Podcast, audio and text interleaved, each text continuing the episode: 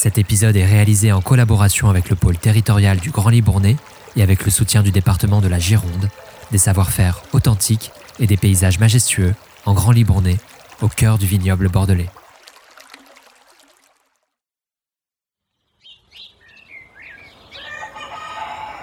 Vous écoutez Bobine, des tronches de vie comme nulle part ailleurs, une série audio qui met en lumière les savoir-faire de nos régions.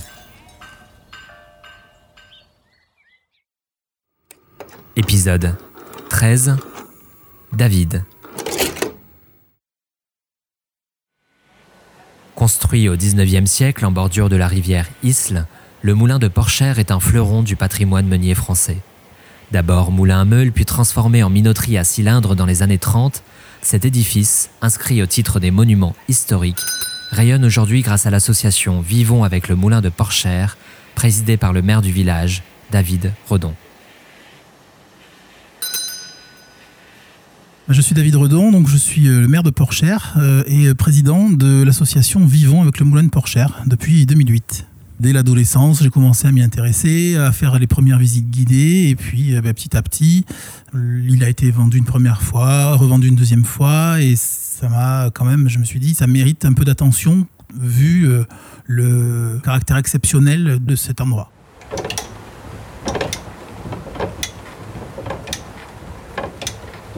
Le moulin date de 1847. C'est euh, une, une autorisation de Louis-Philippe pour l'autorisation de construire ce moulin sur le domaine public de la rivière. Il y a une première vie, on va dire, il a des meules, 4, puis 6, puis 8 paires de meules, et il produit de la farine de blé. Le propriétaire, Charles Froin, meurt en 1891 et euh, sa veuve et son gendre euh, font faillite. Et donc là, première crise, et à partir de 1903, il y a une vente aux enchères et c'est la famille Barrault qui va acheter ce moulin. Et là, il y a trois générations de la famille Barrault qui vont se succéder. Louis Barrault, donc, qui achète le moulin en 1903 et qui va immédiatement le moderniser en ajoutant la production d'électricité. Donc on a toujours euh, la vieille génératrice d'électricité de 1910. Et puis euh, on a euh, en 1937 la, la, rénovation majeure par Paul Barrault. Cette fois, c'est la suppression des meules et la transformation du moulin de Porchère en minoterie dans le cadre des, lois euh, économiques portées par le Front populaire et euh, donc dans le cadre du contingentement des moulins en France. Et enfin, dernière étape, en 1954, Pierre Barrault, donc troisième génération, qui va lui faire un effort sur la production des aliments du bétail et qui va déposer sa marque d'aliments Barrault. Et donc on a un peu fait le tour, chaque génération a marqué de son empreinte la modernisation et les progrès en fait successifs au fil du XXe siècle. Pierre Barrault n'a pas eu d'enfant, et donc du coup, à partir de 97, bah, le moulin va être vendu, et puis euh, euh, bah, les, choses vont arriver jusqu'à nous dans leur état actuel.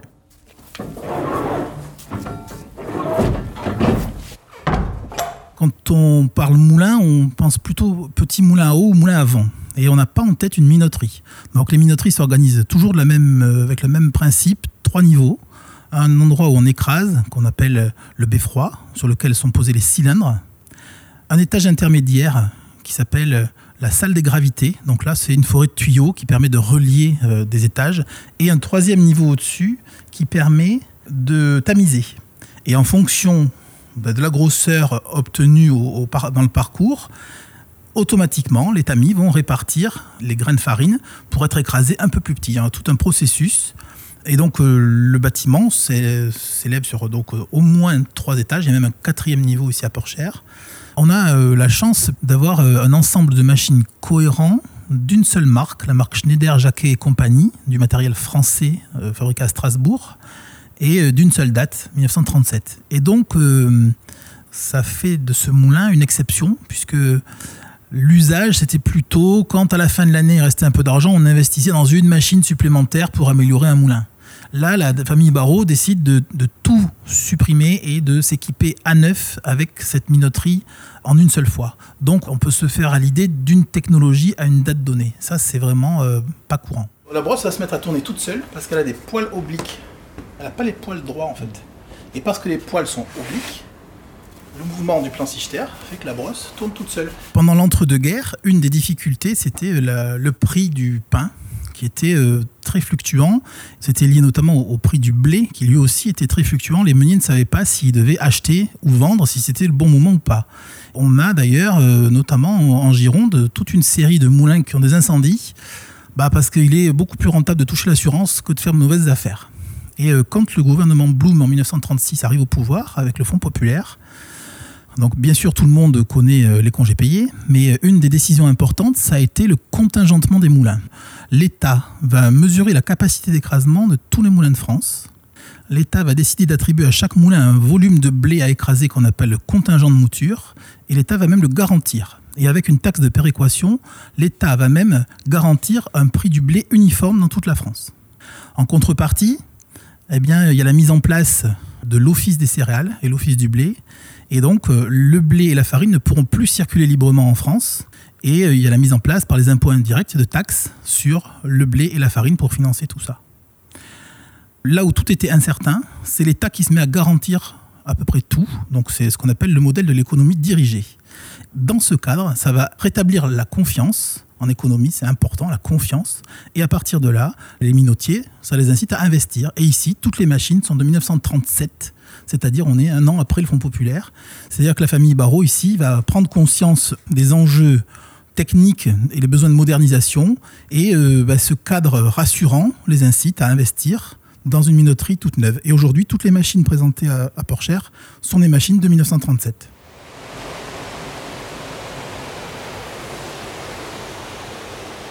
Ce moulin se trouve sur l'Isle, donc on est euh, dans une vallée euh, avec une rivière qui est assez puissante, en fait, qui arrive du Massif central, qui vient se jeter dans la Dordogne à Libourne. Au niveau environnemental, il y a euh, des enjeux très forts au niveau donc des, des abords immédiats de la rivière. Donc on est dans le périmètre Natura 2000, avec euh, tous les enjeux liés à des espèces protégées ou des espèces en, voie de disparition.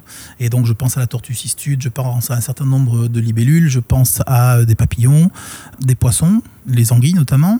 On est en ZNIEF, zone naturelle d'intérêt environnemental, faunistique et floristique. Et on a surtout euh, la chance d'être dans le bassin de la rivière Dordogne, donc plus large que l'Isle. Et euh, on est euh, donc au sein de ce que l'UNESCO nous a attribué le label Manan Biosphère, donc réserve mondiale de biosphère. C'est un label qui amène la garantie que, actuellement et par le passé, la situation telle qu'on connaît ici est suffisamment euh, équilibrée entre les activités humaines et, la nature pour qu'on ait quelque chose qui soit euh, encore de bonne qualité. Et en nous attribuant ce label, l'UNESCO nous met entre nos mains la responsabilité de le transmettre avec euh, toujours soit au moins équivalent, soit amélioré par rapport à la situation dans laquelle on l'a trouvé. Et donc, c'est utile de bien comprendre les, les enjeux, bien comprendre à quel endroit il y a des problèmes, essayer de les résoudre. C'est important de pouvoir avoir une vision politique, on va dire, qui concilie les usages humains, les moulins, la batellerie, le canoë-kayak, la baignade, la pêche, etc. Et puis, eh bien, les enjeux naturels. Il faut bien que les animaux vivent, il faut bien que les plantes se développent, que les, zones de crue euh, puissent exister, les zones humides sont très importantes. Voilà, donc comment on, a les activités humaines et la nature et euh, la biosphère dans son ensemble. On entend l'eau, à partir du moment où on marche sur le bois, c'est qu'on est au-dessus de la rivière. Et c'est la force de l'eau qui entraîne des turbines qui sont dessous, qui elles-mêmes entraînent cet axe mécanique, qui lui-même est relié avec des courroies sur les machines. Donc euh, on est sur quelque chose d'assez exemplaire, puisque c'est euh, la force hydraulique de la rivière qui entraîne la mécanique.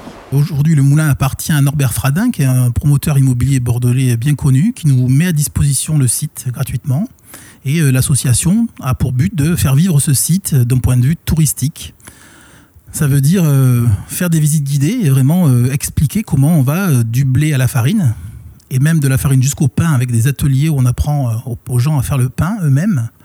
On transforme un site industriel qui est dans son jus en site touristique. Donc ça veut dire aussi comment on, crée les conditions pour que les gens restent euh, au moins une demi-journée, voire une journée. Donc on a, euh, au fil des dix dernières années, euh, ajouté une boutique de producteurs locaux, un restaurant guinguette qui est ouvert à la saison estivale, et puis des activités sur la rivière. On a aussi un parcours Tara Aventura qui se termine ici, donc c'est du géocaching permet une boucle de 3 km et demi en famille et qui permet d'arriver jusqu'au moulin. C'est la combinaison de tous ces facteurs qui permettent d'avoir un produit touristique complet. Le moulin n'est pas dans le bourg. Il est très excentré par rapport à, la commune, d'une part, par rapport au bourg de Porchère. Et euh, il est plus proche de la ville de Saint-Seurin, finalement. Par contre, euh, tous les habitants passent devant presque tous les jours pour aller faire leurs courses, pour aller chercher leur pain. C'est resté pendant longtemps un lieu un peu mystérieux derrière les murs, on ne peut pas deviner. Si on n'a pas visité soi-même, on ne peut pas deviner euh, ce qu'il y a derrière. Et donc, ça a été un assez long travail de persuasion et de, de méthode pour faire venir les gens une première fois, euh, leur montrer qu'ils sont repartis avec leurs deux bras et leurs deux jambes, et puis euh, leur montrer que du coup, on en fait un lieu festif, culturel. Et donc, aujourd'hui, ça y est, c'est digéré, on va dire. Il y a une appropriation et euh, une petite fierté même, enfin, pour les habitants de pouvoir dire quand il y a les cousins de Bretagne qui descendent, eh ben, allez, on va aller visiter le moulin. Ça devient normal. Mais ça a pris presque une dizaine d'années pour briser la glace un peu, euh, mais parce que il fallait que ça s'installe dans le paysage, parce que bah, c'était avant tout un outil de production pendant longtemps, et que ça serait venu à l'idée de personne de visiter un moulin ou ce moulin et que donc il y avait un travail de génération qui devait se faire aussi sans doute. Et puis, eh ben, parce qu'on y a fait tout un tas d'activités aussi particulièrement ouvertes avec des concerts aussi, il y a des concerts tous les week-ends euh, au Moulin à Porchère. Les habitants euh, se l'approprient et se l'approprient de plus en plus. Je le vois aussi moi au travers euh, donc de nos bénévoles, puisque on a une équipe de salariés pour gérer l'ensemble du site, puis on a une grosse équipe de 20 à 30 bénévoles qui sont là surtout à la saison creuse, l'hiver notamment, parce que euh, ben il faut euh, entretenir, réparer, euh, nettoyer une fois par an un certain nombre de choses, et puis il y a toujours du travail de bricolage, d'amélioration à faire. Et donc là, on voit les habitants qui sont dans le projet, finalement dans le projet associatif, qui est la partie un peu immergée de l'iceberg, la partie qui se voit pas. Petit à petit, on joue un rôle quand même social, sociétal, on va dire qui est assez satisfaisant aussi de, voir euh, l'appropriation par la population euh, de leur patrimoine, euh, qui est un bien commun à tous. C'est un bien privé, mais ça reste un bien commun à tous. Pour faire 750 kg de farine à l'heure, et ça générait donc 250 kg de déchets qui étaient entièrement réutilisés pour faire des aliments pour le bétail, et donc il y avait zéro déchet. Donc zéro pollution par, la mécanique, zéro déchet. Et c'est ce modèle-là qu'on a arrêté. C'est ça le progrès. Année après année, on voit aussi se développer le nombre de visiteurs et donc on a notre propre autonomie qui grandit chaque année un peu plus. On est parti de zéro visiteur en 2015 et aujourd'hui on a dépassé les 11 000 cette année 2022. Donc euh, on voit bien une progression très forte et par la progression, il y a une plus grande autonomie de nos finances. Mais plus on avance et plus on a besoin de salariés. Donc il y a aussi une sorte de spirale qui n'est pas une spirale infernale, mais qui est même une spirale où on augmente aussi euh, nos coûts de fonctionnement généraux. Euh, on a une directrice à temps plein, on a euh, des services, quelqu'un de service technique, parce que tous les jours, il y a une jambe à changer, des poubelles à vider, du ménage à faire, et il y a tous les jours quelque chose.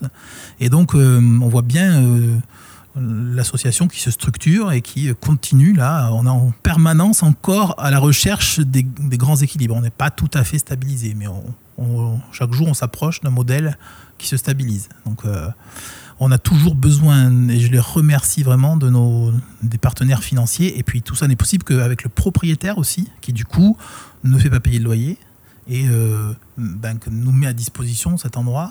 C'est une forme de mécénat de sa part lui aussi, en fait. Voilà. Donc euh, c'est un ensemble complexe de plein de gens de bonne volonté, voilà, qui sont tout autour de nous et sans qui, s'il y en a un qui, qui se retire, l'édifice s'écroule.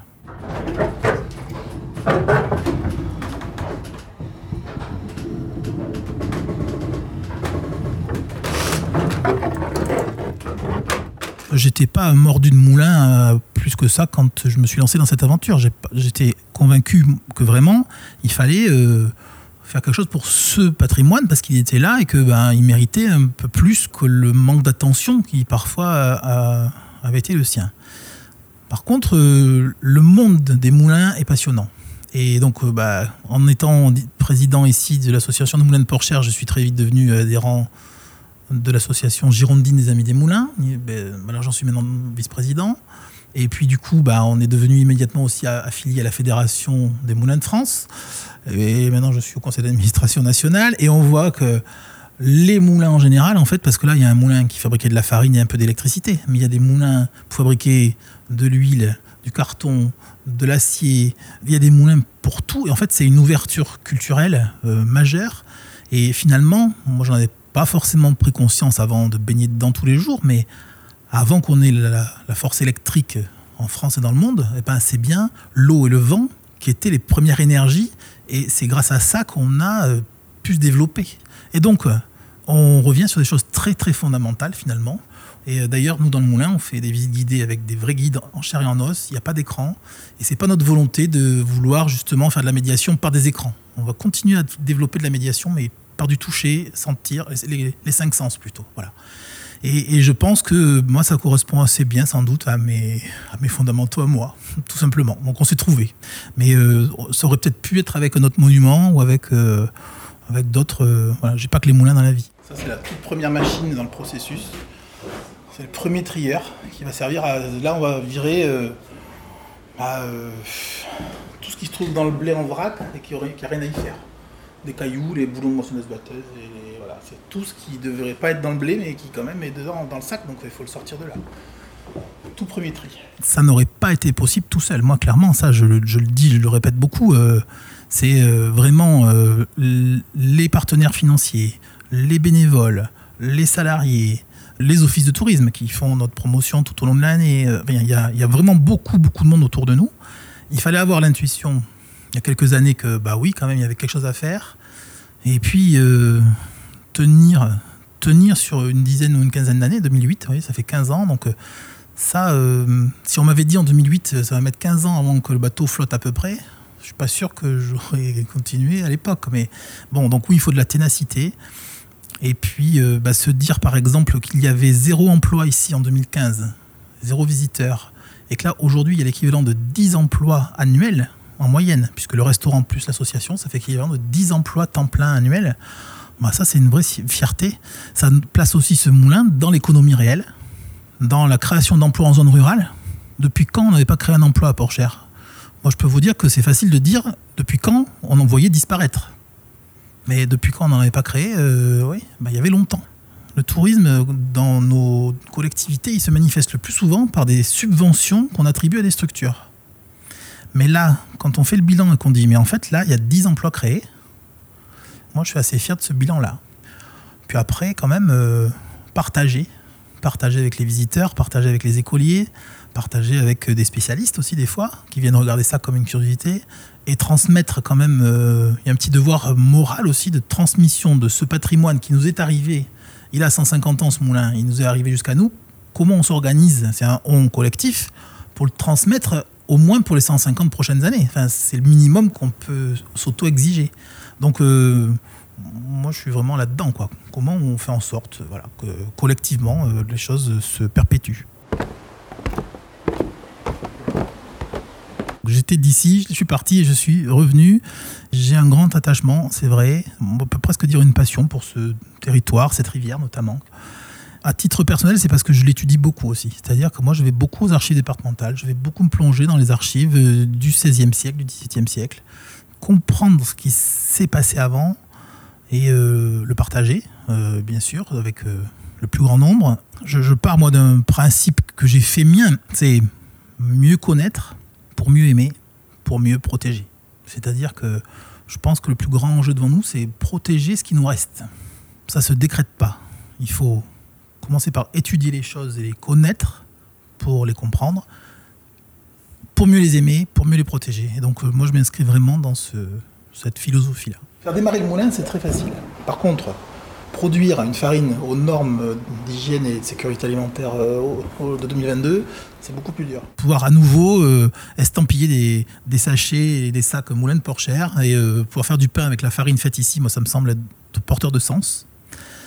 Et puis il y a un rêve qui va tendre à se concrétiser, j'espère, c'est naviguer à nouveau sur cette rivière qui n'est plus navigable depuis 1957. Donc euh, on a euh, entre le moulin de Porcher et, Montpont-Ménestérol 20 km, 6 écluses qui sont aujourd'hui en état de fonctionnement.